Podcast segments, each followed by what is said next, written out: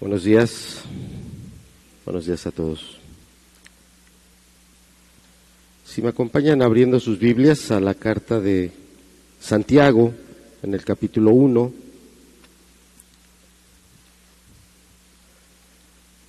y vamos a estar en el verso número 25.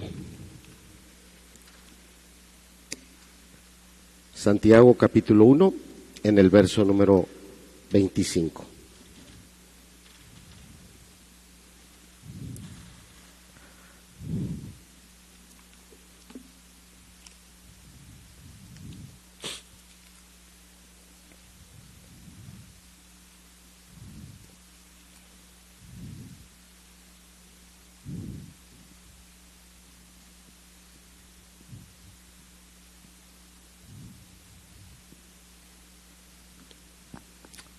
Vamos a leerlo. Santiago capítulo 1, verso número 25. Ya desde la semana pasada estuvimos meditando en este pasaje y vamos hoy a enfocarnos nada más en este versículo, el versículo 25. Dice así, mas el que mira atentamente en la perfecta ley, la de la libertad, y persevera en ella, no siendo oidor olvidadizo, sino hacedor de la obra, este será bienaventurado en lo que hace. Nuevamente dice, mas el que mira atentamente en la perfecta ley, la de la libertad, y persevera en ella, no siendo oidor olvidadizo, sino hacedor de la obra, éste será bienaventurado en lo que hace. Ya desde la semana pasada dimos algunos eh, aspectos de Santiago, el medio hermano o el hermano carnal por el lado de su madre María, de nuestro Señor Jesucristo. También hablamos del momento en el que a él se le da esa autoridad como eh, el pastor, el encargado de la iglesia de Jerusalén, por ahí del capítulo 12 del libro de los Hechos. Y a partir de ahí, de, de ese momento en el que él, por la gracia de Dios, Santiago, toma esa autoridad, es una autoridad que él ejerció con todo el amor que emanaba de una genuina relación con el Señor Jesucristo. Y fue una vida de servicio hasta el mismo momento de su muerte, que como los demás apóstoles, eh, a, a excepción del apóstol Juan, fue una muerte violenta, o sea, murió de manera violenta por su fe, por su obediencia. Pero él, a través de toda esa vivencia, él va a través de esta palabra guiándonos por un camino, guiándonos en una dirección. Y la semana pasada nos hablaba, ¿verdad?, en la porción que nos tocó compartir acerca de la humildad que debe de haber en cada uno de nosotros para recibir la palabra, para recibir la predicación. Y cuando hablamos de humildad, eh, sería a veces muy provechoso usar otras palabras. Por ejemplo, eh, eh, quitando la palabra humildad, usar la palabra dócil. Ser dócil para ser enseñado. Ser dócil para recibir la palabra.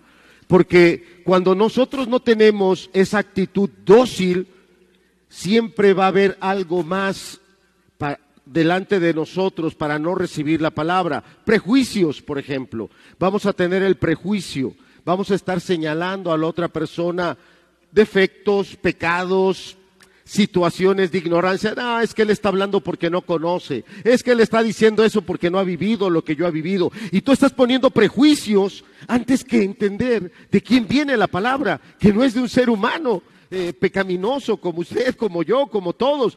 Viene de Dios. Y Dios te conoce al revés y al derecho por completo. Y debes de ser dócil para recibir la palabra. Sin en cambio, cuando nosotros nos estamos comunicando con otra persona y, vemos que la otra persona nos está poniendo trabas, sí le pedimos que cambie su actitud. Fíjate cómo me estás hablando, ¿eh? Fíjate tu actitud, ¿eh? Mide tus palabras. O sea, a la otra persona le estamos diciendo, bájale, bájale, porque no me estás oyendo a mí. Mira cómo te pones, mira cómo estás. O también solemos decir, pon atención a lo que te voy a decir, que lo que te voy a decir te quede bien clarito. Claro que sabemos pedir la atención. El punto aquí no es ese.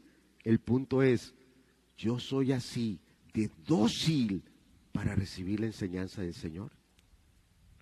Y todos batallamos en eso. También la semana pasada hablábamos de que esa palabra, y así le ilustra Santiago, es un gran espejo. La palabra es un gran espejo.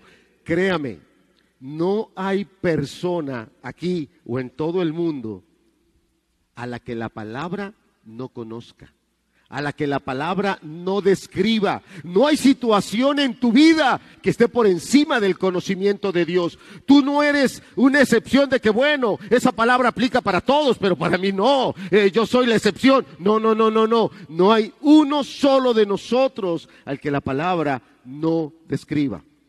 Es un gran espejo. No hay un área de tu vida que la palabra no alumbre, no enfoque. No hay un área de tu vida que quede fuera de la cobertura de Dios. El detalle es cuando nosotros queremos hacer la palabra a nuestro modo. Allá en Jalapa hay fuera de la ciudad eh, otra pequeña población que se llama El Lencero. Tal vez no sea muy conocido por algunos de ustedes. Dirá, pues es mejor ir al Tepeji, es mejor ir a Cuapan, este, son lugares más conocidos. Bueno, El Lencero es una pequeña comunidad donde vivió un eh, funcionario político mexicano llamado o apellidado Santana, que durante su gobierno o sus funciones, un poquito más de la mitad del país de nosotros pasó a ser propiedad de otro vecino país. Entonces ahí hay una, eh, en esa comunidad hay un lugar, una hacienda, donde este personaje vivió, entre varios, porque varias personas eh, vivieron en ese lugar. Pero uno de los más reconocidos es Antonio López de Santana. Y en el recorrido que usted va haciendo, porque es un museo, eh, llega, llega uno a esa habitación donde este personaje vivía. Y eh, es una habitación que se cuida mucho, o sea, uno solo puede entrar apenas y ahí a, a un pedacito de la entrada, pero desde ahí uno puede ver todo el mobiliario que está en la habitación. Donde, bueno, a, mí de esa habitación no crea que lo que me llama la atención es la cama, el ropero, porque hasta te dicen de dónde lo hicieron, de un lugar allá de, de, Veracruz, donde hay una madera muy especial, ahí lo hicieron, ahí lo fabricaron. Todo eso te van diciendo. Realmente lo que a mí me llamó más la atención era el espejo de Antonio López de Santana, un espejo alto, alto para cuerpo completo, pero que tenía dos particularidades ese espejo. Y creo que a muchos nos va a gustar y, muchos quisiéramos un espejo de esos. Dos cosas marcaba ese espejo. Uno, hacía que la persona se viera más alta de lo que en realidad era. Ese es un detalle de ese espejo. Y el más interesante, oiga usted bien, ponga mucha atención hacía que la persona se viera más delgada. Si quieren les digo dónde está, ¿eh? Entonces, aquel personaje cuando iba y se miraba en el espejo, se veía alto. Imagínate lo fundado en ese uniforme de aquella época, porque era militar y su espada aquí. y aunque estaba un poquito llenito, él se miraba en el espejo y, ah, no, no, estoy muy bien. ¿Sabe que eso pasa con algunas personas cuando leen la palabra de Dios? Solo leen aquella palabra de Dios que no te ofende tus oídos.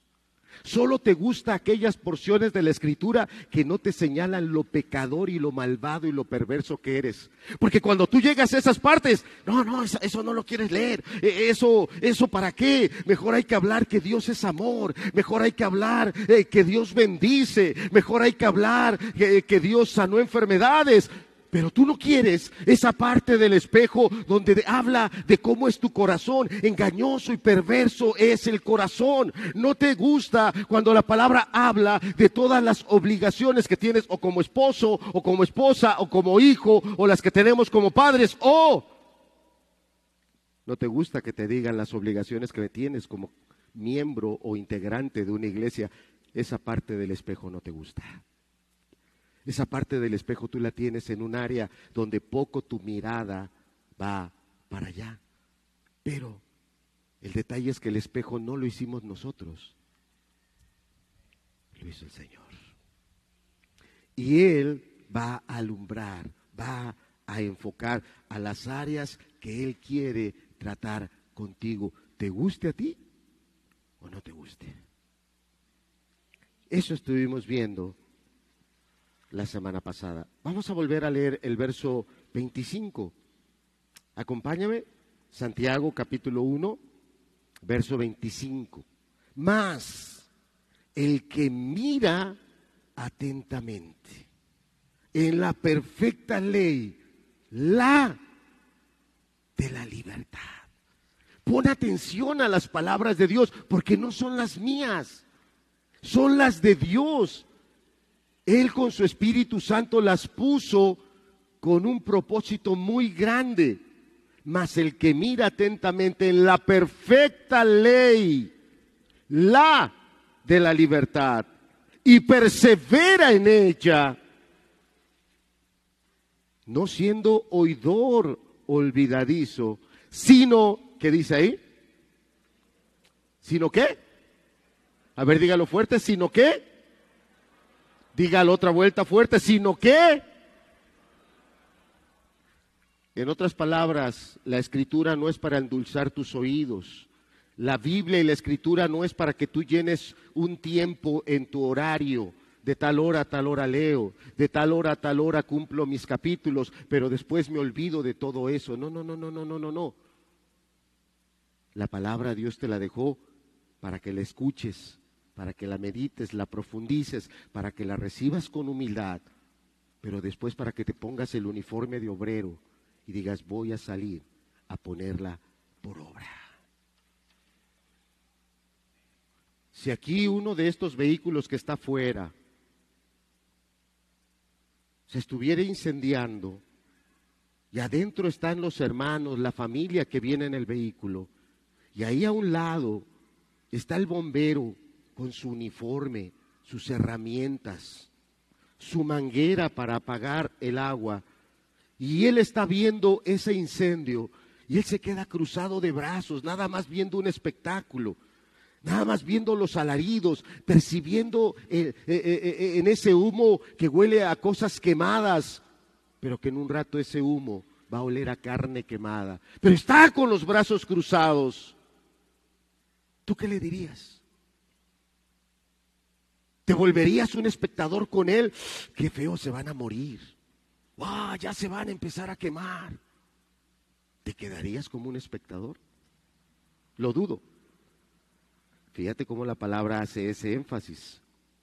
No siendo oidor olvidadizo, sino hacedor de la obra. Este, y solo ese, y nada más que ese, será bienaventurado en lo que hace. ¿Qué versículo? Un solo versículo tiene muchísimo. Yo te invito, vamos a ponernos de pie. ¿Qué te parece si hacemos una oración? Vamos a ponernos de pie.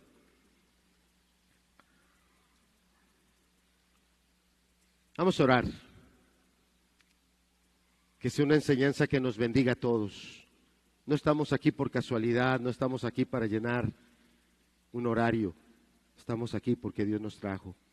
Estamos aquí porque Dios quiere que oigamos su palabra, no la predicación de Alejandro o de César o de José Luis Azarías o cualquier hermano.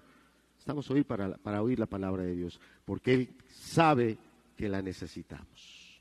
Padre, aquí estamos, Señor, por la gracia tuya, por tu misericordia. Tal vez algunos podríamos ver qué tan sanos o qué tan enfermos estamos.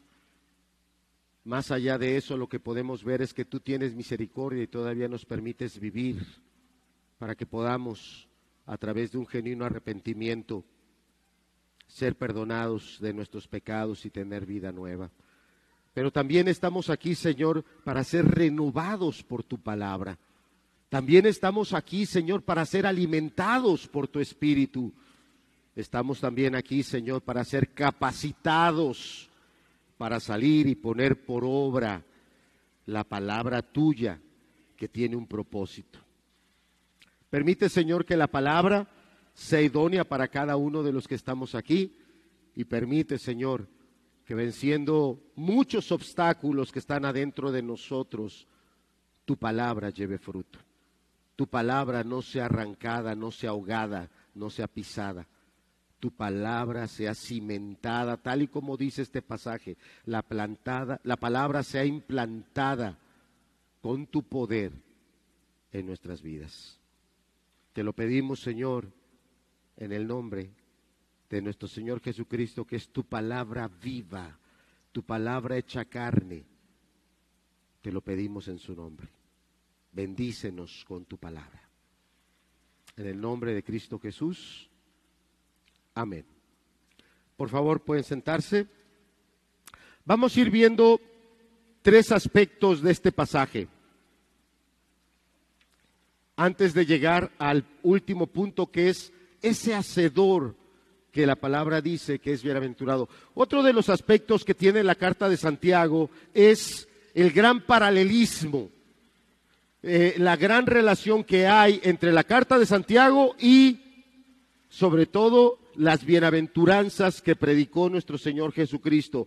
Podemos ver las bienaventuranzas de una manera muy centrada, muy enfocada en lo que es todo el sermón del monte.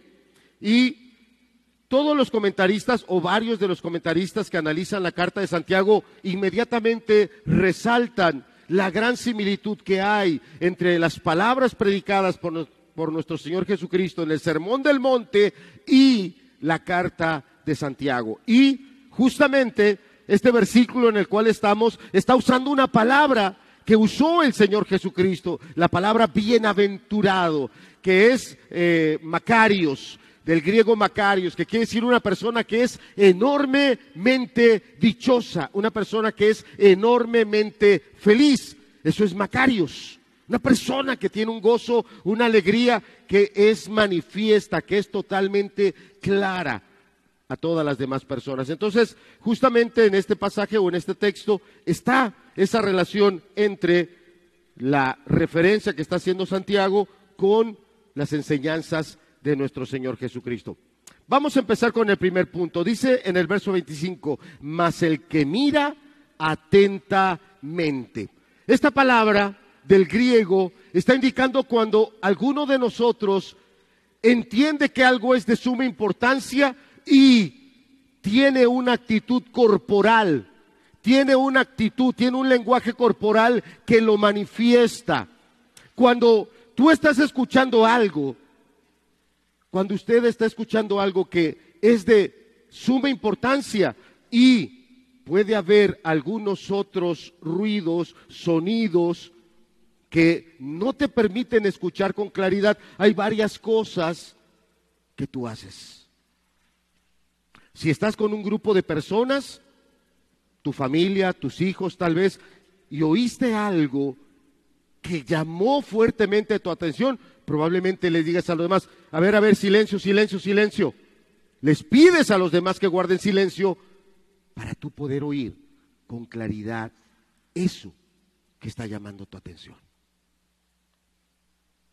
Si hay otros ruidos y estos ruidos proceden tal vez de algún aparato, ¿verdad? un aparato eléctrico, electrónico, que es el que está emitiendo el sonido, tal vez lo que haces es bajarle a ese aparato. O tal vez algo hasta más drástico, lo apagas. porque hay algo que está llamando tu atención. Y así podemos seguir dando ejemplos que te van a, el único propósito de los ejemplos es que la ilustración te ayude a enfocar, si es cierto. Cuando yo estoy oyendo algo que es más importante que todo lo demás, a lo demás lo apago, le bajo el sonido o tal vez me acerco más para oír mejor. ¿Cierto o no? ¿No oigo su respuesta? ¿Es cierto o no es, o no es cierto? Bueno, aquí Santiago está haciendo una ilustración, está hablando de la palabra de Dios. Este pasaje está hablando de la palabra de Dios. Y está diciendo que la persona usted, yo, cualquier otra persona que a través de la palabra de Dios ha encontrado la verdad, ha encontrado la luz, ha encontrado la vida, ha encontrado la gracia, ha encontrado esos mandamientos que han venido a transformar por completo su vida, le va a dedicar ahora una atención extraordinaria a la palabra de Dios. Fíjate cómo el pasaje dice, mas el que mira atentamente. Esa palabra del griego, lo que quiere decir es alguien que está mirando algo, pero lo quiere mirar mejor. Y para mirarlo mejor, se inclina y lo ve con más cuidado. ¿Por qué tenemos estos aparatos? ¿Para qué sirven? ¿Para ver qué? ¿Cuántos de ustedes tienen este aparato pero hoy lo olvidaron en casa?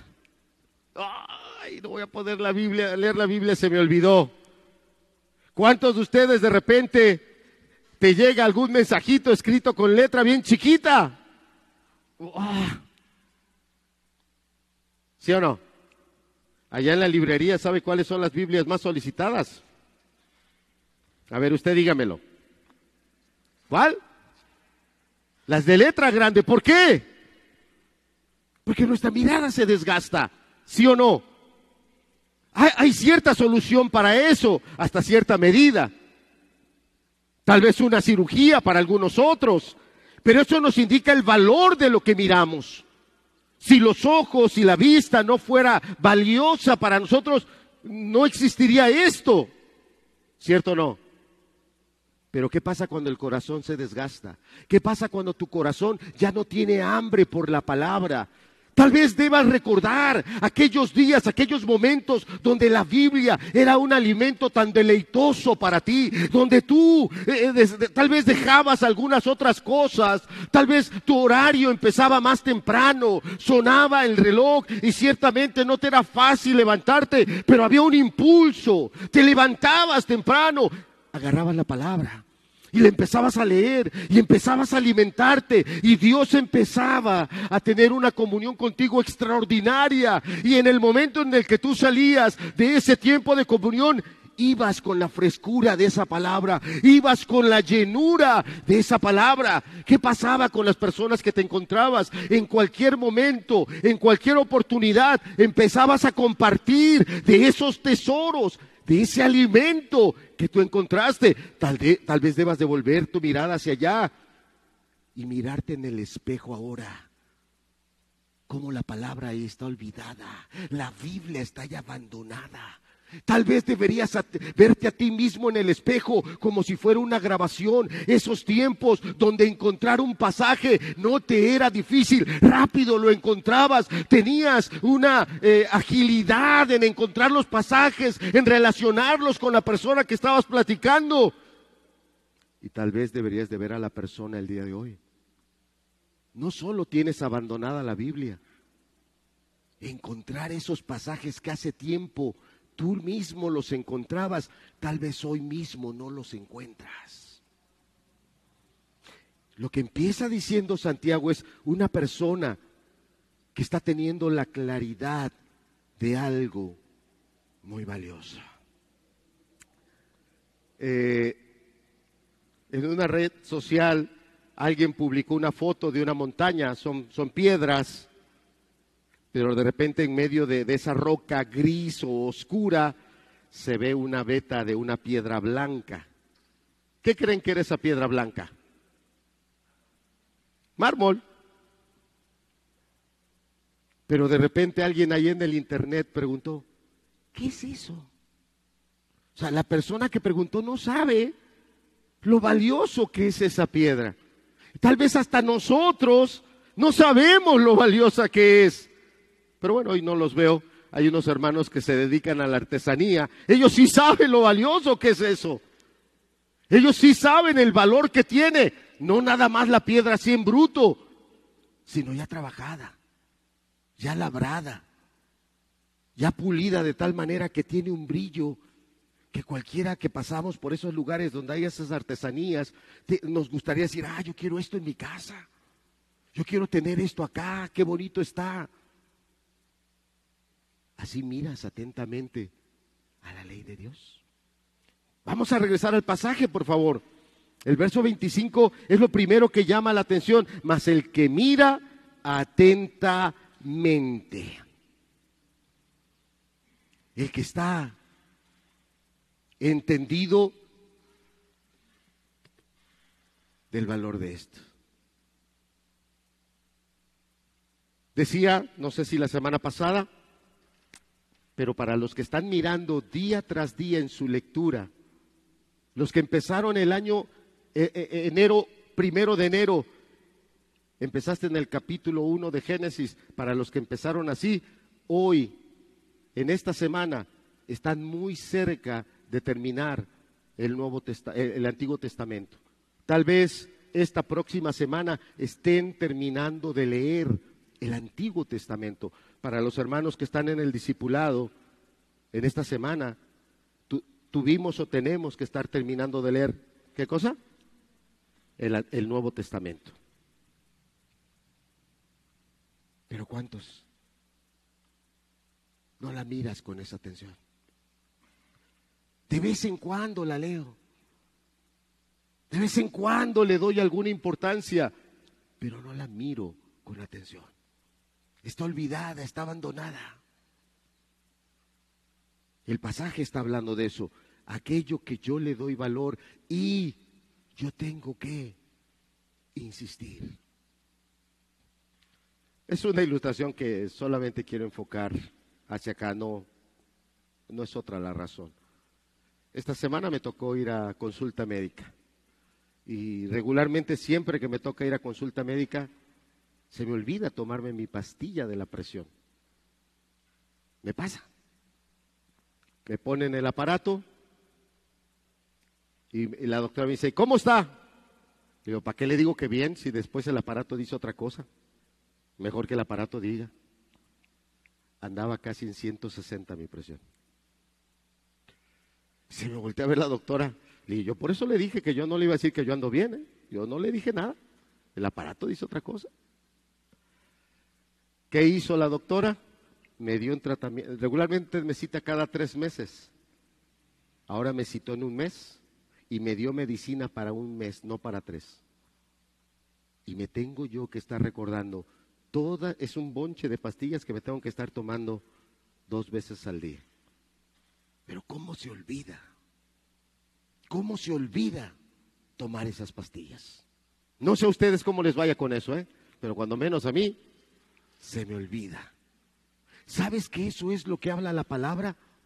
Como somos personas, que la carne está en nosotros, se nos olvida el precio que se pagó por nuestros pecados. Se nos olvida lo malos y lo perverso que somos cuando le damos rienda suelta a esos apetitos. Se nos olvida el mal carácter que tenemos cuando nuestra persona no está controlada por Dios y por su espíritu. Se nos olvida lo insensibles que somos para las otras personas cuando solo nos centramos en mí. Yo estoy enfermo, yo tengo problemas, yo tengo necesidades, yo, yo, yo yo, yo, Pero cuando tú vienes a la palabra, la palabra te hace ver hacia afuera, te hace ver cómo estará tu esposa, cómo estarán tus hijos, cómo estarán los hermanos de la iglesia, cómo están.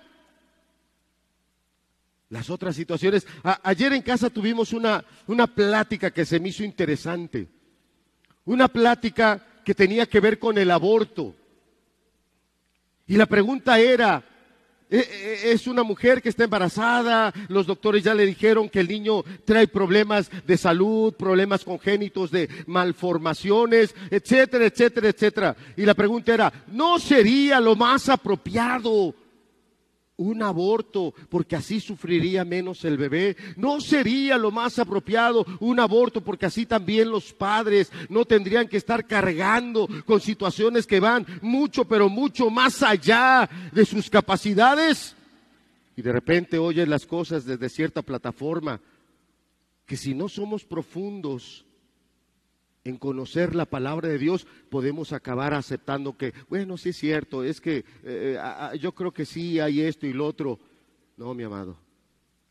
Yo lo primero que pude responder anoche, en ese momento que teníamos la plática, dije, mira, lo primero que tengo que reconocer es que de ese tema en específico yo no estoy bien preparado. Eso es lo primero que yo tengo que reconocer. A mí me faltaría estudiar mucho para poder dar una respuesta más más efectiva. Pero lo que sí te puedo decir es que al Dios que yo conozco es un Dios sabio. Y Él es el que da la vida. Y Él no se equivoca. Y si Dios puso vida en el vientre de esa mujer, y ese bebé viene con varias situaciones en su formación, en su salud, no es que Dios quiera castigar la vida de ese bebé, porque así lo dice la palabra. ¿Cierto o no, hermanos del discipulado? Porque Dios no tienta a quién? A nadie. Dios nunca te va a poner algo como una tentación para que te hundas en la amargura, para que te hundas en la desesperación. Pero Dios sí permite situaciones fuertes para que seas humilde, para que lo busques de todo tu corazón, para que en realidad tengas una comunión con Él y Él se revele mejor a tu vida. Claro que sí, porque Dios siempre se ha dado a conocer. Pero no buscamos en la ley de Dios.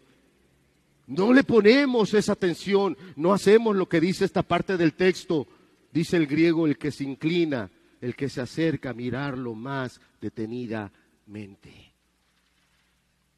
Eso implica todos los días yo ser humilde y decir, yo necesito de este alimento en mi vida. Todos los días todos los años de mi vida. Si vives 80 años y 80 años leíste la Biblia cada año, bendito seas de Dios. Si vives 100 años y 100 años leíste la Biblia completa 100 veces, una vez por año, bendito vas a ser por Dios, no por mí, por Dios. Porque Él es el que bendice. Pero qué abandonada está la Biblia. Algunos buscamos solo algunas porciones de la Biblia. Como decíamos hace rato, las que no me redarguyen, las que me son de fácil digestión. Nos parecemos a los niños caprichosos. Niños que no entienden los nutrientes, lo importantes que son las verduras, las legumbres. Los niños no lo entienden, pero usted sí lo entiende. Pero aún así queremos cosas que solo nos son agradables. Y ahí empieza Santiago, ya dándonos una dirección. Hay que dedicarle a Dios, a su palabra, la atención de vida, la importancia de vida. ¿Lo haces? Porque si no lo haces, no va a venir esa bendición. Vamos a continuar en la palabra, acompáñame en el pasaje, dice ya vimos el que mira atentamente. Ahora vamos a la siguiente parte. Dice, en la perfecta ley. La de la libertad. Cuando Santiago está usando esta palabra perfecta, viene de, eh, el griego, viene de una raíz griega que es teles, que indica diseño preciso. Diseño exacto. Cuando estuvimos acá con los, eh, en la reunión de jóvenes, hablamos de tres evidencias contundentes de la existencia de Dios. Y una de esas evidencias es la teleológica, la misma palabra, teles, teleológica, diseño perfecto. Ese cuerpo que usted tiene no es obra de la evolución, no es obra de, de cambios o recambios genéticos de miles de millones de años, no. Ese cuerpo que cada uno de nosotros tiene es diseñado por Dios. tiene un diseño perfecto, tiene ciclos químicos que son admirables, tiene ciclos biológicos que son sorprendentes y tiene principios indelebles que no hay manera de que la ciencia los pueda agarrar. No hay manera. Así es Dios. Él hace lo que quiere. Y lo hace de manera maravillosa. Entonces, cuando Santiago está diciendo que este hermano, que esta persona le está prestando la atención de vida a la perfecta ley, no está hablando de un yugo, no te está hablando de una losa que te va a ir aplastando y aplastando y aplastando hasta que por completo acabes inmovilizado. No, todo lo contrario. Todo lo contrario. De hecho, creo que en, este, en esta parte y en este apartado,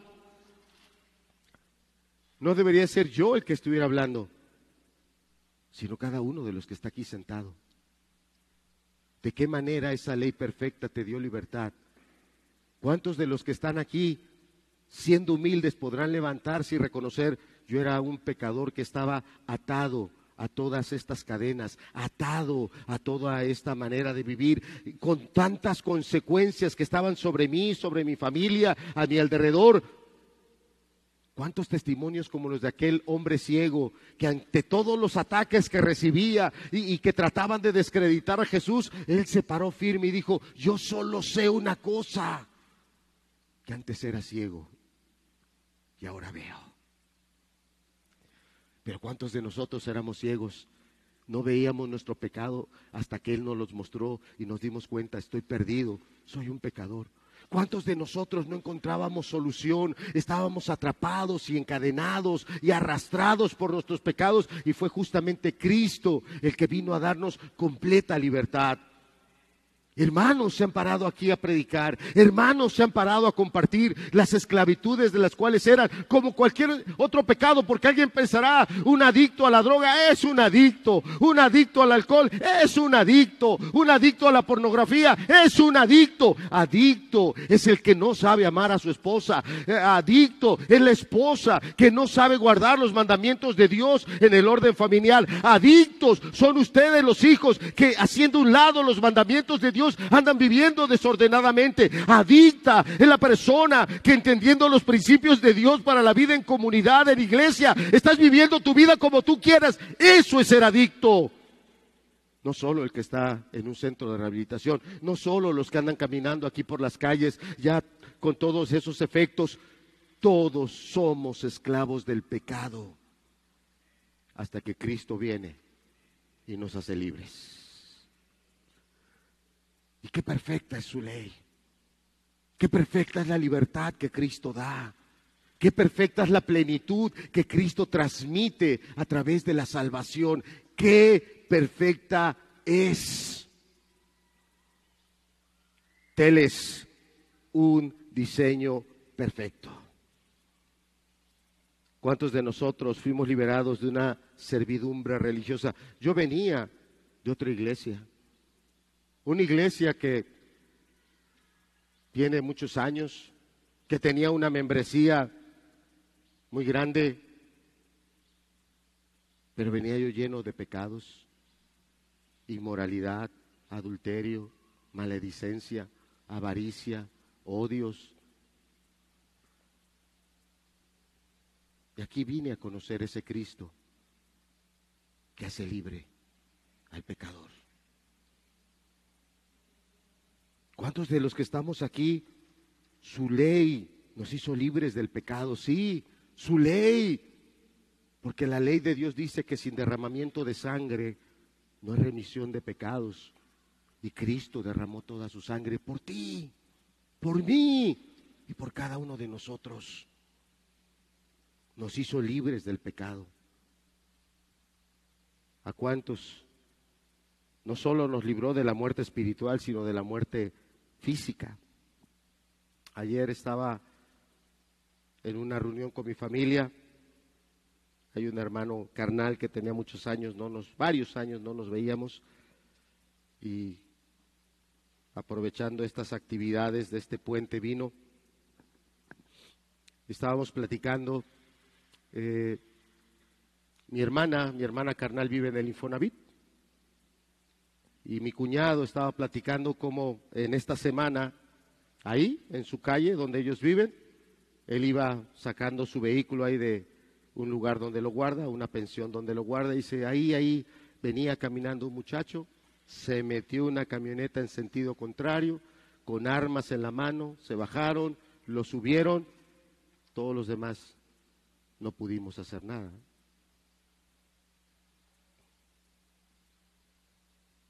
¿De cuántas cosas Dios nos ha librado? De la muerte, en cuántos momentos, en cuántas circunstancias.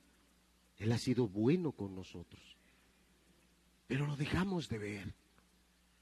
Dejamos de mirar con atención el cuidado que Dios ha tenido de nosotros. Tal vez algunos de los que están aquí piensen que Dios está ocupado por allá haciendo otras cosas y, no tiene interés en ti. Todo lo contrario, Dios está muy atento contigo. Él sí se inclina y está al pendiente de tu vida, de cómo te trata, qué palabra te habla, qué circunstancias son las que te rodean. No que Él las provoque todas, pero Él es el soberano y Él tiene el control de todo. Él sí está mirando atentamente. Hay pasajes en el Antiguo Testamento que así lo dicen, ¿verdad?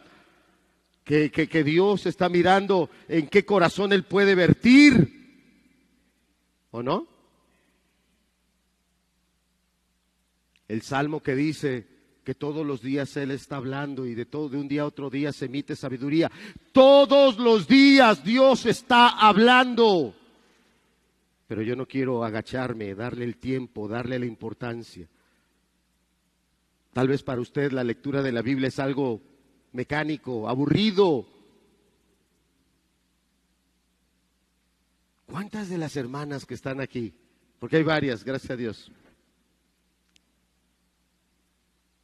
¿Cuántas de ustedes se sentirán dolidas, ofendidas de que tú te esforzaste bastante en esa comida?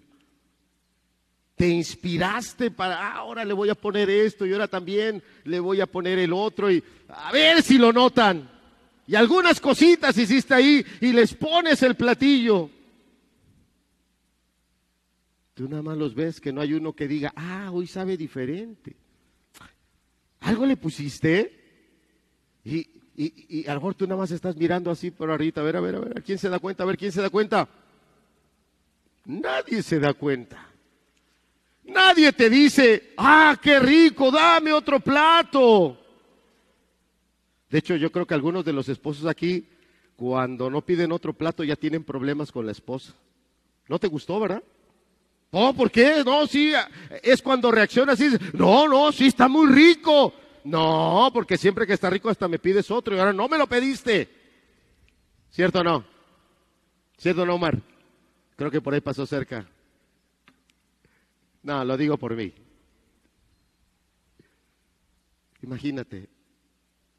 No, no, no quiero ser grosero porque a veces creo que me voy de un extremo a otro. Así me dicen mis hijos, ah, tú te vas de un extremo al otro. Pero el Señor Jesús dijo que lo que entra por aquí, usted sabe por dónde sale. Lo dice así el Señor, ¿no?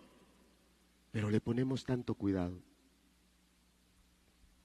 En días como este, que se celebra algo de nuestra patria, de nuestra nación, libertad, el único que nos da verdadera libertad es Cristo, pero gracias a Cristo por la libertad que tiene nuestra patria, gracias a Él. Pero en estos días es importante la comida mexicana. De hecho, si alguien te dice que comió hamburguesas, lo vas a mirar, ¡ah! ¡Qué mexicano! Porque comió hamburguesas. ¿Te imaginas el Señor que todos los días te pone lo mejor de lo mejor? Lo mejor de lo mejor. Y no lo miramos con atención. No lo tomamos con ese deleite. No lo tomamos con esa humildad de decirle, Señor, la verdad es que estoy leyendo, pero no entiendo.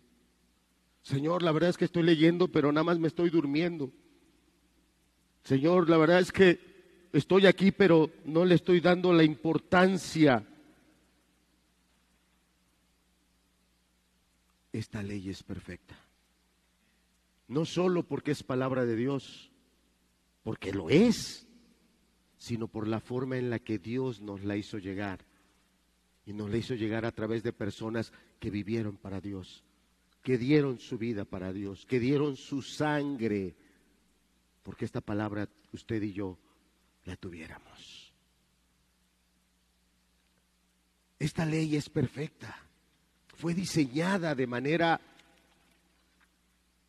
ideal para cada uno de nosotros. Pero lamentablemente no le sabemos prestar atención. Mi esposa me estaba compartiendo de una persona, una mujer, que de enero a junio lee completa su Biblia. De enero a junio, de Génesis, Apocalipsis, la lee completa. En junio termina la lectura de su Biblia, pero de julio a diciembre la vuelve a leer, pero la lee en otro idioma. El primer semestre la lee en español y el segundo semestre la lee en otro idioma. Más allá de las cantidad de veces es el valor que se le está dando a la palabra, la atención, la dedicación a la palabra. Eso está aquí totalmente implícito. Pasamos a la siguiente parte, dice ahí en Santiago, no siendo oidor, ¿qué dice? Oidor olvidadizo. Bueno, aquí va a empezar a decir Santiago algunas partes que son fuertes. ¿A qué no le prestamos atención? A lo que no consideramos de valor. Ya dije hace rato, cuando estamos escuchando algo que consideramos importante, tal vez a otras personas le decimos guarda silencio, agarramos aparatos y, les bajamos el volumen, los apagamos o nos acercamos más a donde está viniendo lo que se nos hace interesante. Pero ¿qué pasa? Porque aquí está hablando de la palabra. Y te está diciendo que no seas un oidor olvidadizo. ¿Qué quiere decir eso? Que no le estás dando el valor a la palabra, no le estás dando la importancia. Es a la palabra a la que usted le está bajando el sonido. Es a la palabra a la que usted le está bajando el volumen. En lugar de incrementarlo, en lugar de acentuarlo y darle más valor. Es a la palabra a la que yo la estoy haciendo a un lado oidor olvidadizo está dándonos a entender aquella persona que no tiene su atención ahí. ¿Por qué? Porque no es de tu interés. ¿Qué pasaría si ahorita pasáramos una hojita y, en esa hojita usted escribiera su nombre y nos dijera qué libros de la Biblia ha leído a lo largo de todos este, estos meses del año? ¿Cuántos meses llevamos recorridos transcurridos de este año? En número, ¿cuántos son? No lo oí, dígalo fuerte. ¿Cuántos? ¿Cuántos días, no meses? ¿Cuántos días? En número, por eso dije, dígalo número porque estoy hablando de, de días. ¿Cuántos son? ¿Nadie? Llevamos transcurridos 260 días. O sea que ¿cuánto nos faltan por transcurrir? 165, ¿no? No, perdón, este 105. Ya le incrementé al mes, al año digo. Llevamos 260, nos faltan 105 días. Eh, los que están llevando una lectura consecutiva, iniciando en Génesis, el día de hoy están en el libro de Amós específicamente los, los capítulos 5 al 9. ¿Dónde está usted? ¿Dónde está usted? Volvamos a leer el pasaje, no siendo oidor olvidadizo. ¿Cómo hacemos nosotros para no olvidar cosas? Mira, yo cómo hago para no olvidar aspectos que, que tengo que resaltar en mi enseñanza. ¿Cómo se llaman estos papelitos? ¿Cómo se llaman? ¿Estos papelitos cómo se llaman? ¿Y qué significa post-it? Porque es una palabra en inglés. ¿Cómo están nuestros refrigeradores allá en la casa? No digo lo de adentro, sino lo de afuera. Algunos usamos el refri como recordatorio, ¿eh? Eso indica que vamos mucho al refri, tal vez más de lo debido. El recibo de la luz, ahí está. El pago de esto, ahí está. El recordatorio del otro, ahí está. Hacemos ejercicios para recordar las cosas. ¿Cuáles son tus ejercicios para recordar la palabra? ¿Qué ejercicios usted desarrolla para que esa palabra se mantenga vigente ahí? Porque si no voy a ser un oidor olvidadizo. Estoy escuchando una palabra que viene de parte de Dios, pero al poco tiempo ya la olvidé. Al poco tiempo ya estoy regresando otra vuelta a mi naturaleza egoísta, pecadora, desenfrenada. Tengo que estar buscando herramientas. Es agradable cuando uno va con el doctor y le pone a uno el aparatito ese que checa la presión. No es agradable. No es agradable. Uno quisiera que el aparatito marcara que está normal. Pero cuando ese aparato marca que está más alta, es un recordatorio. Debes de cuidarte en esto. Debes de cuidarte en esto. Debes de tomar esos medicamentos en los horarios que ya están establecidos. La palabra de Dios. Si nosotros no tenemos esa atención y esa perseverancia, vamos a ser oidores olvidadizos. Vamos a empezar a dejar en el camino muchas cosas que Dios nos marcó que eran importantes para nuestra propia beneficio, bendición, pero yo las voy a ir dejando en el camino. El marido, el marido que olvida que debe de amar a su esposa como Cristo amó a la iglesia. Y no va a ser tu esposa la que te pida cuentas, sino van a ser los predicadores los que te pidan cuentas. Va a ser Jesús. Tú vas a estar y yo y todos vamos a estar enfrente de Él, pero estoy hablando como esposo. Tú vas a estar enfrente de Él y Él te va a pedir cuentas. ¿Por qué olvidaste ese mandamiento? A los que están educando a los hijos, sea en casa o sea con otros hermanos, y estás olvidando el principio y el propósito principal de la educación, que hemos dicho no es la academia, no son los títulos, no son las posiciones laborales que se pueden conseguir a través de ellos. Eso no es lo más importante de la educación. Lo más importante, el Señor Jesús lo dijo, es que conozcan a Dios. Y hemos olvidado esa enseñanza. Tal vez en casa no estamos abriendo la Biblia para estarla compartiendo. Tal vez en casa no estamos juntando a la familia para dedicarle ese tiempo a Dios de ministración, de la palabra.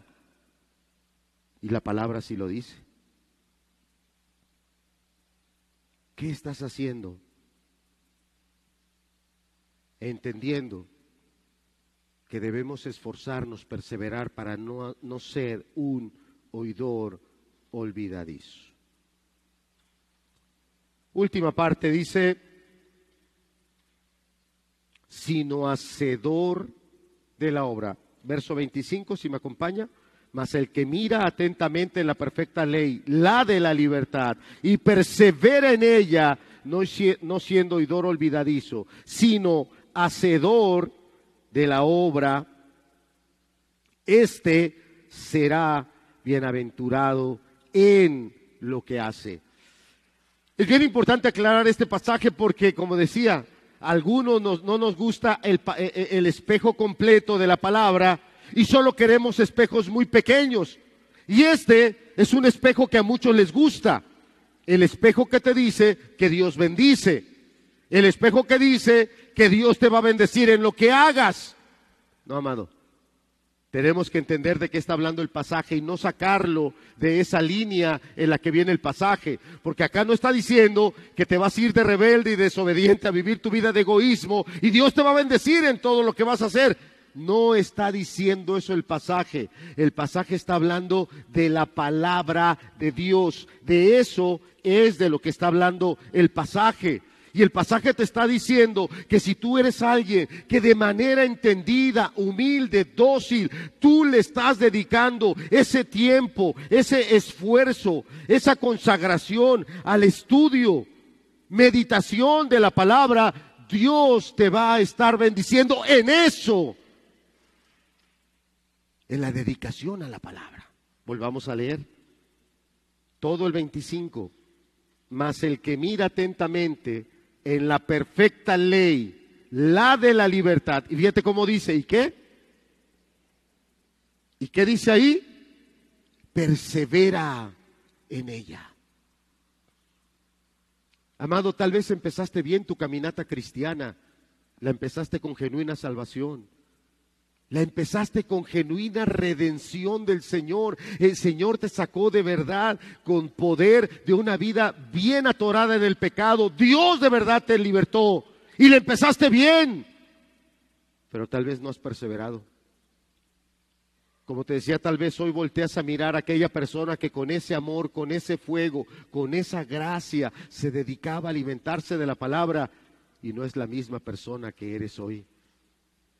Hoy tal vez seas una persona que estás más afanada por tu mundo y por las cosas que quieres tú tal vez darle a tus hijos en la familia, pero cosas materiales y no atendiendo primero a las espirituales. Deberías de mirarte, deberías de volver y verte a ti mismo lo que Dios hizo en tu vida y lo que usted está haciendo hoy con su vida. Persevera en ella no siendo oidor olvidadizo. Ya se te olvidó. Ya se te olvidó. ¿Qué? Que Cristo te redimió. Dice la parte final, sino hacedor de ella. Y esta es la parte crucial de todo. Hay en las universidades algunos doctorados que se dan que les llaman honoris causa. ¿Alguno de nuestros jóvenes universitarios me puede decir qué es eso? ¿Un doctorado honoris causa?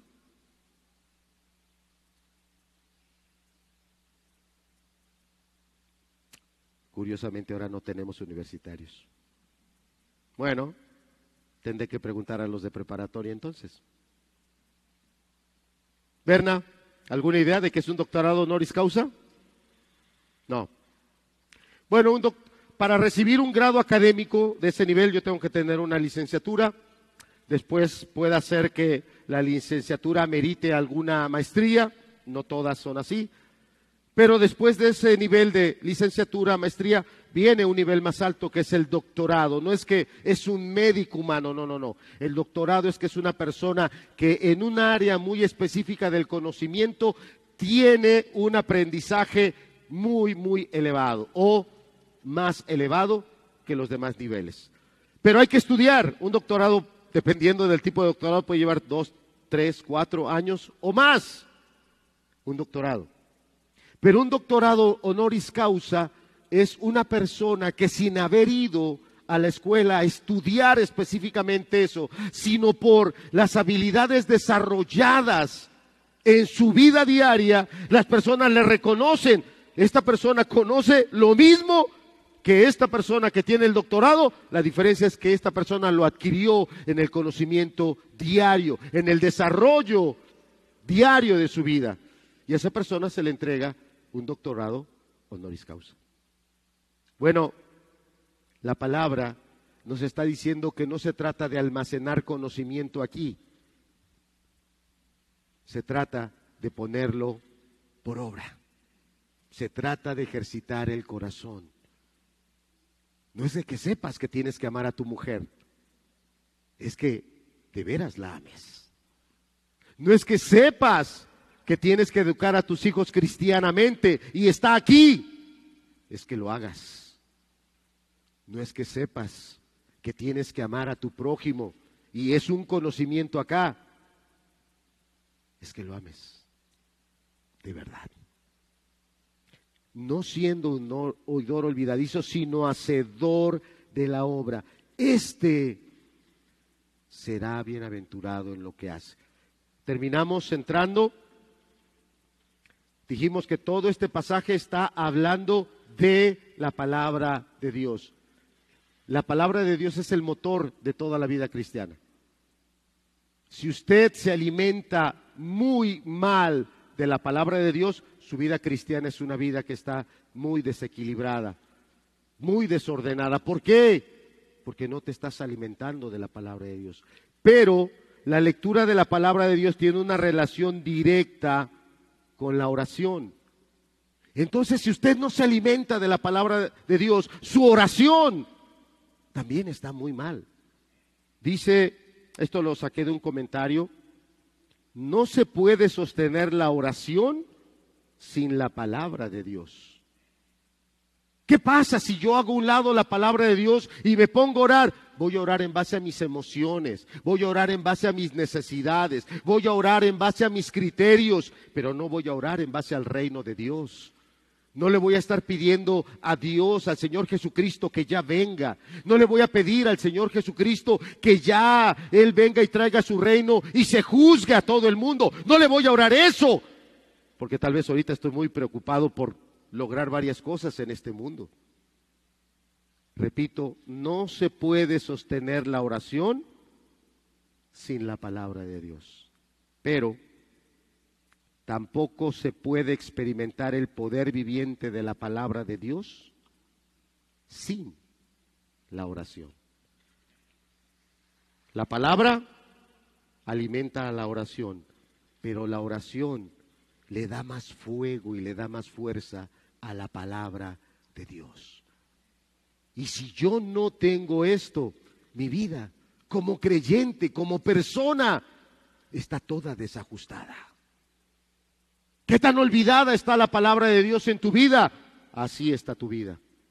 Eres una persona desordenada, eres una persona emocional, eres una persona egoísta porque solo agarras algunas porciones de la palabra y esas son las que quieres ver o las que quieres que te reflejen. Como decíamos, hay quien quiere esta parte y dice, este será bienaventurado en lo que hace. Y tú piensas que Dios va a bendecir a todos sin ningún problema. No, no, no, no, no. Aquí está diciendo que Dios va a bendecir a aquellos que son humildes, aquellos que no son oidores olvidadizos, aquellos que de verdad no solo están oyendo y aprendiendo, sino que lo están poniendo por obra. A esos es a los que dice Santiago, serán bienaventurados en lo que hacen.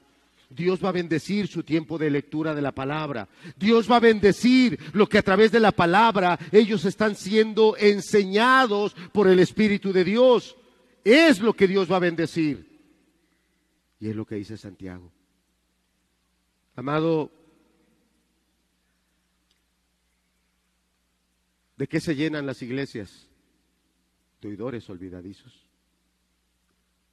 De personas que tuvimos una genuina salvación de Dios, pero no perseveramos. No perseveramos. Y nuestra vida se empieza a enfocar en otras cosas. E, es la palabra del día de hoy. En otros proyectos. Bueno, Dios solo ha tenido un proyecto. Uno solo. Desde el Génesis hasta el Apocalipsis hay un solo proyecto. Y ha sido la salvación de tu alma la instalación de su reino. Para los hermanos que en estos días terminaron de leer el Apocalipsis o están en ese camino de terminar de leer el Apocalipsis, hay una palabra que a mí me llamó la atención y la fui subrayando en mi lectura del Apocalipsis. Si me quiere acompañar, Apocalipsis capítulo 16, el final del verso 17. E, es una de, o es uno de los pasajes donde yo subrayé esta palabra. Hay otros más.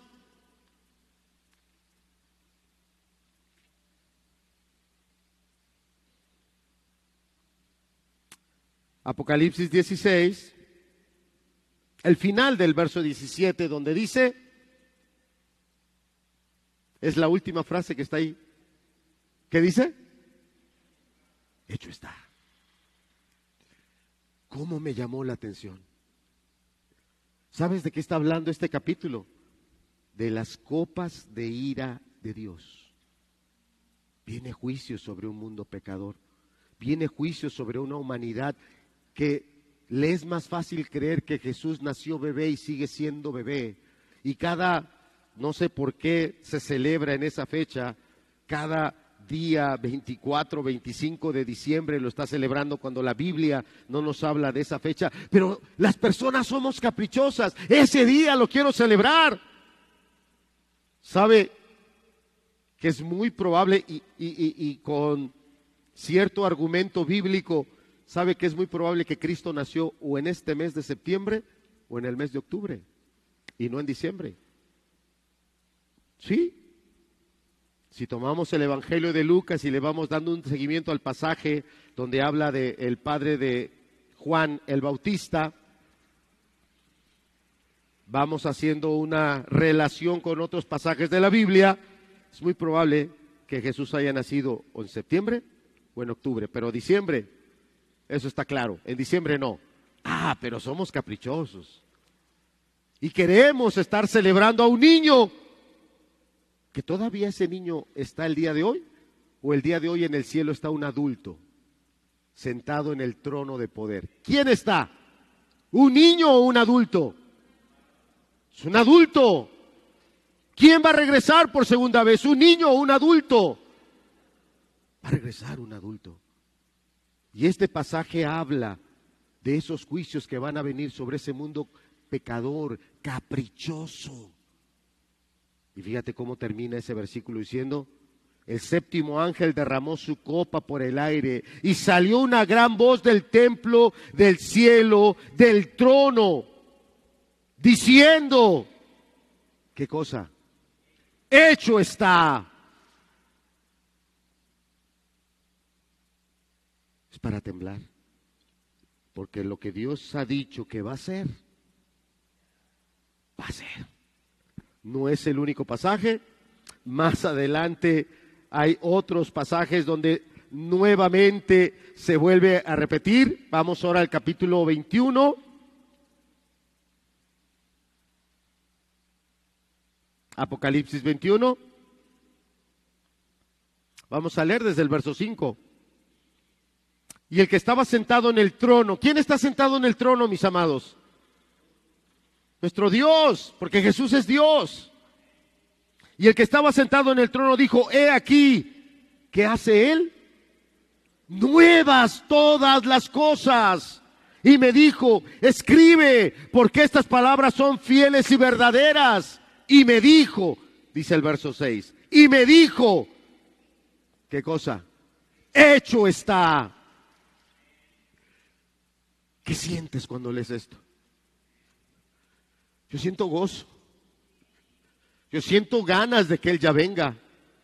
Yo siento anhelo de que Él ya regrese. Es lo que yo siento. Y no con eso te quiero decir, ah, yo soy más espiritual que tú. No. Es lo que produce cuando tú lees la palabra de Dios. Cuando tú vas leyendo todo lo que Dios ha dicho y cómo lo cumplió tal cual Él lo había dicho. Dijo que iba a nacer su hijo de una virgen, nació de una virgen. Dijo que iba a ser admirable y al día de hoy Cristo es admirable. Dijo que para siempre iba a estar con nosotros y Cristo está todos los días hasta el fin. Con los que le aman. Con los que aman su palabra. Con los que quieren tener comunión con Él día tras día. ¿Cuesta trabajo levantarse? Sí. Hay días que parece que no lo entendemos? Sí. Hay días que mi mente está muy distraída? Sí. Pero yo necesito este alimento. Yo necesito poner más atención a su palabra. Yo necesito ordenar mi vida y, de verdad enfocarme, porque si no, inmediatamente mi vida, mi carne tiene hambre de otras cosas, tiene apetito de otras cosas. Este es el único siervo del Señor, el único apóstol que no murió de manera sacrificial. Eso no quiere decir que no vivió de manera sacrificial. Padeció mucho como apóstol. La historia dice que de varias maneras lo intentaron matar, pero no pudieron. La historia dice que tenían un caldero de aceite hirviendo y ahí arrojaron a Juan. Lo dice la historia y no lo pudieron matar. Tal vez en los enemigos pensaban, este hombre va a ser inmortal, este hombre nunca va a morir. No, Cristo solo dijo que él iba a vivir más porque su vida tenía un propósito. Fue enviado a una isla terrible de esclavos, de trabajos forzados, pero nunca dejó de estar él en una reunión. Tal vez a alguno les pese cuando yo digo esto. Les pese que les diga de la reunión o domingo o viernes. Pero ¿sabe cómo recibió Juan el Apocalipsis? Dice que estaba él en esa oración en el día del Señor.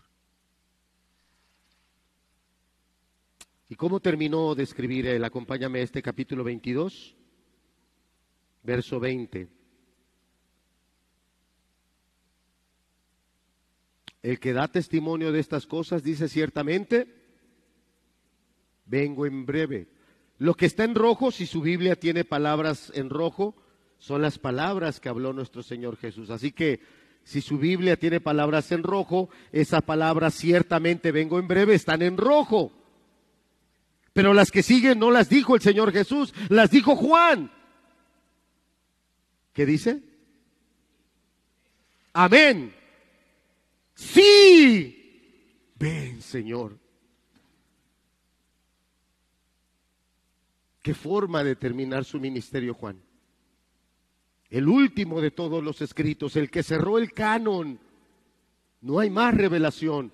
Con el Apocalipsis cerró Dios toda la revelación. Y el que lo estaba escribiendo terminó con un gozo. Vio juicios, vio sellos que fueron rotos, juicios fueron derramados. Vio trompetas o oyó trompetas y él veía todos los acontecimientos que se devenían con cada trompeta. Vio jinetes salir de allá y venir y cumplir. Yo no sé qué será uno de esos jinetes dice que mató las tres cuartas partes de todos los hombres. El hermano Rogelio al inicio dijo cómo es la imagen que tenemos el día de hoy de este lugar llamado Libia, un lugar musulmán, un lugar donde hace muchos años hubo un dictador, Muammar Gaddafi, y, y una población que ha sufrido mucho después de todo esto. Yo había oído la noticia, estábamos almorzando la familia y lo comentamos. Lo comentamos, decía yo a mi familia, porque muchas veces nos sentamos y vamos a orar por los alimentos y hay quienes se sienten molestos, se sienten ofendidos porque se ora por los alimentos. Tal vez si tú eres el que en casa oras por el alimento, a veces lo hacemos tan mecánico, tan rutinario, simplemente es un ritual, Señor, pues te damos gracias, gracias por el alimento, que no le falta a los huérfanos, Señor, que no le falta a los demás. Es pura mecánica, es pura mecánica, o sea, son palabras que nada más salen porque sí. Yo le decía a mi familia, a veces no nos gusta lo que tenemos en la mesa, a veces nos quejamos tanto, no nos damos cuenta que el día de hoy hay gente que está sufriendo familias completas desaparecieron. es una ciudad que no tienen agua potable, no tienen medicinas. Los que quedaron vivos no creas que la van a pasar mejor. Es un lugar musulmán que está metido en, en una guerra que no fácilmente las demás naciones les van a poder acercar la ayuda. Y nosotros peleando porque me dieron huevo. Nosotros quejándonos porque se comieron la pieza de pan que era la que a mí me gustaba.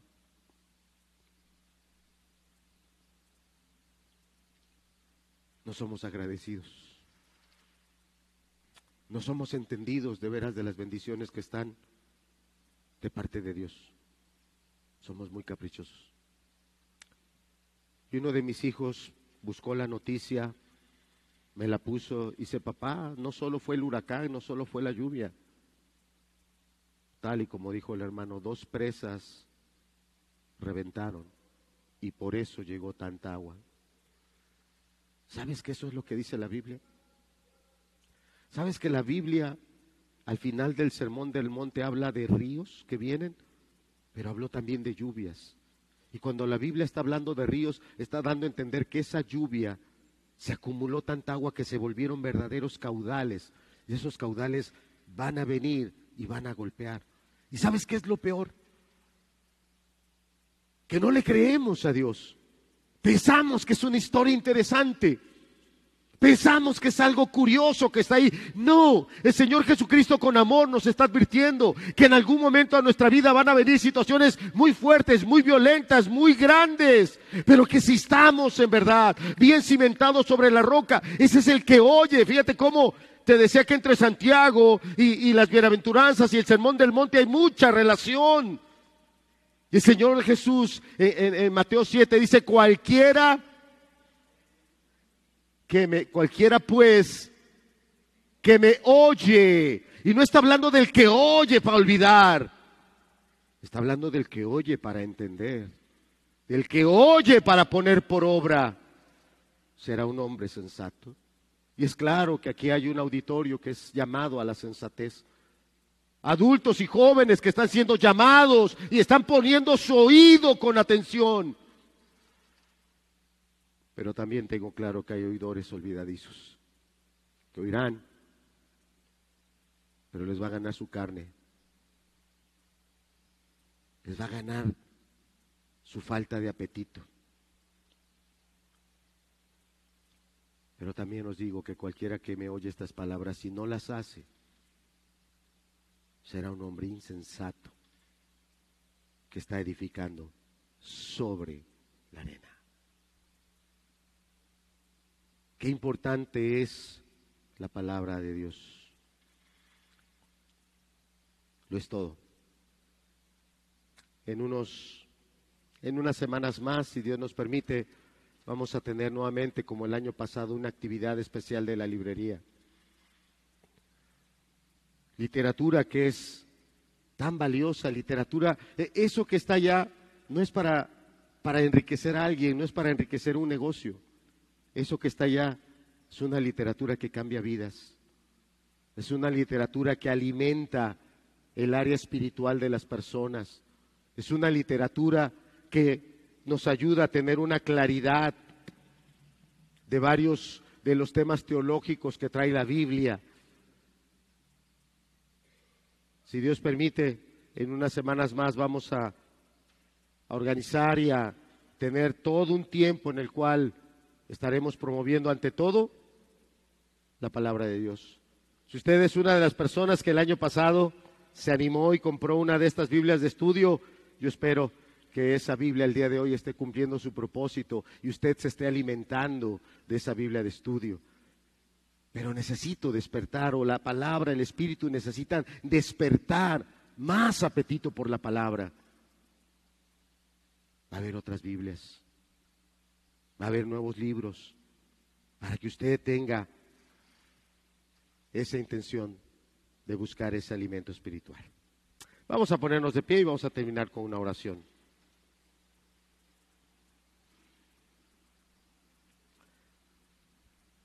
Vivir con Dios y para Dios no es cumplir mandamientos fríos y mecánicos. Vivir con Dios y para Dios es creativamente descubrir las riquezas de su palabra viva y activa. Esta no es letra muerta. Esta es palabra inspirada de Dios.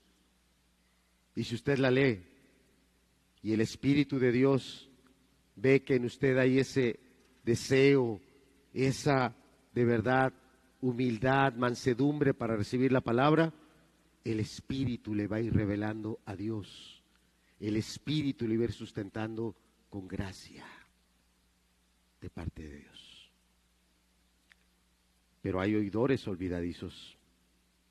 Habrá quienes no irán y usábamos un poquito de esta noticia de lo que pasó en Libia. algún día vendrán esos ríos que se están acumulando y golpearán en tu vida. Y entonces entenderás que la palabra que se te habló, en el tiempo que se te habló, era la correcta. Padre, permítenos, Señor, de verdad, por la ayuda o con la ayuda de tu Espíritu Santo, Señor, entender que la enseñanza tiene un propósito. Y no es que crezca el conocimiento, sino que se ponga por obra. Que esa vida refleje la gracia, el poder, la sabiduría de Dios, no la nuestra. Padre, si hay una verdadera libertad que debemos de agradecer, es la que tú nos das. Y siendo entendidos que somos parte de una nación, valorar primero la libertad espiritual para poder servirte como buenos mexicanos. Padre, gracias por lo que Santiago nos ayuda a entender a través de estos pasajes. Gracias también por esa relación tan grande que hay con el Evangelio o el Sermón del Monte. Señor, que tu palabra cumpla su propósito, que tu palabra sea bendecida por ti y que cada persona sea bendecida por tu palabra. Que así sea, Señor, en el nombre de Cristo Jesús. Amén.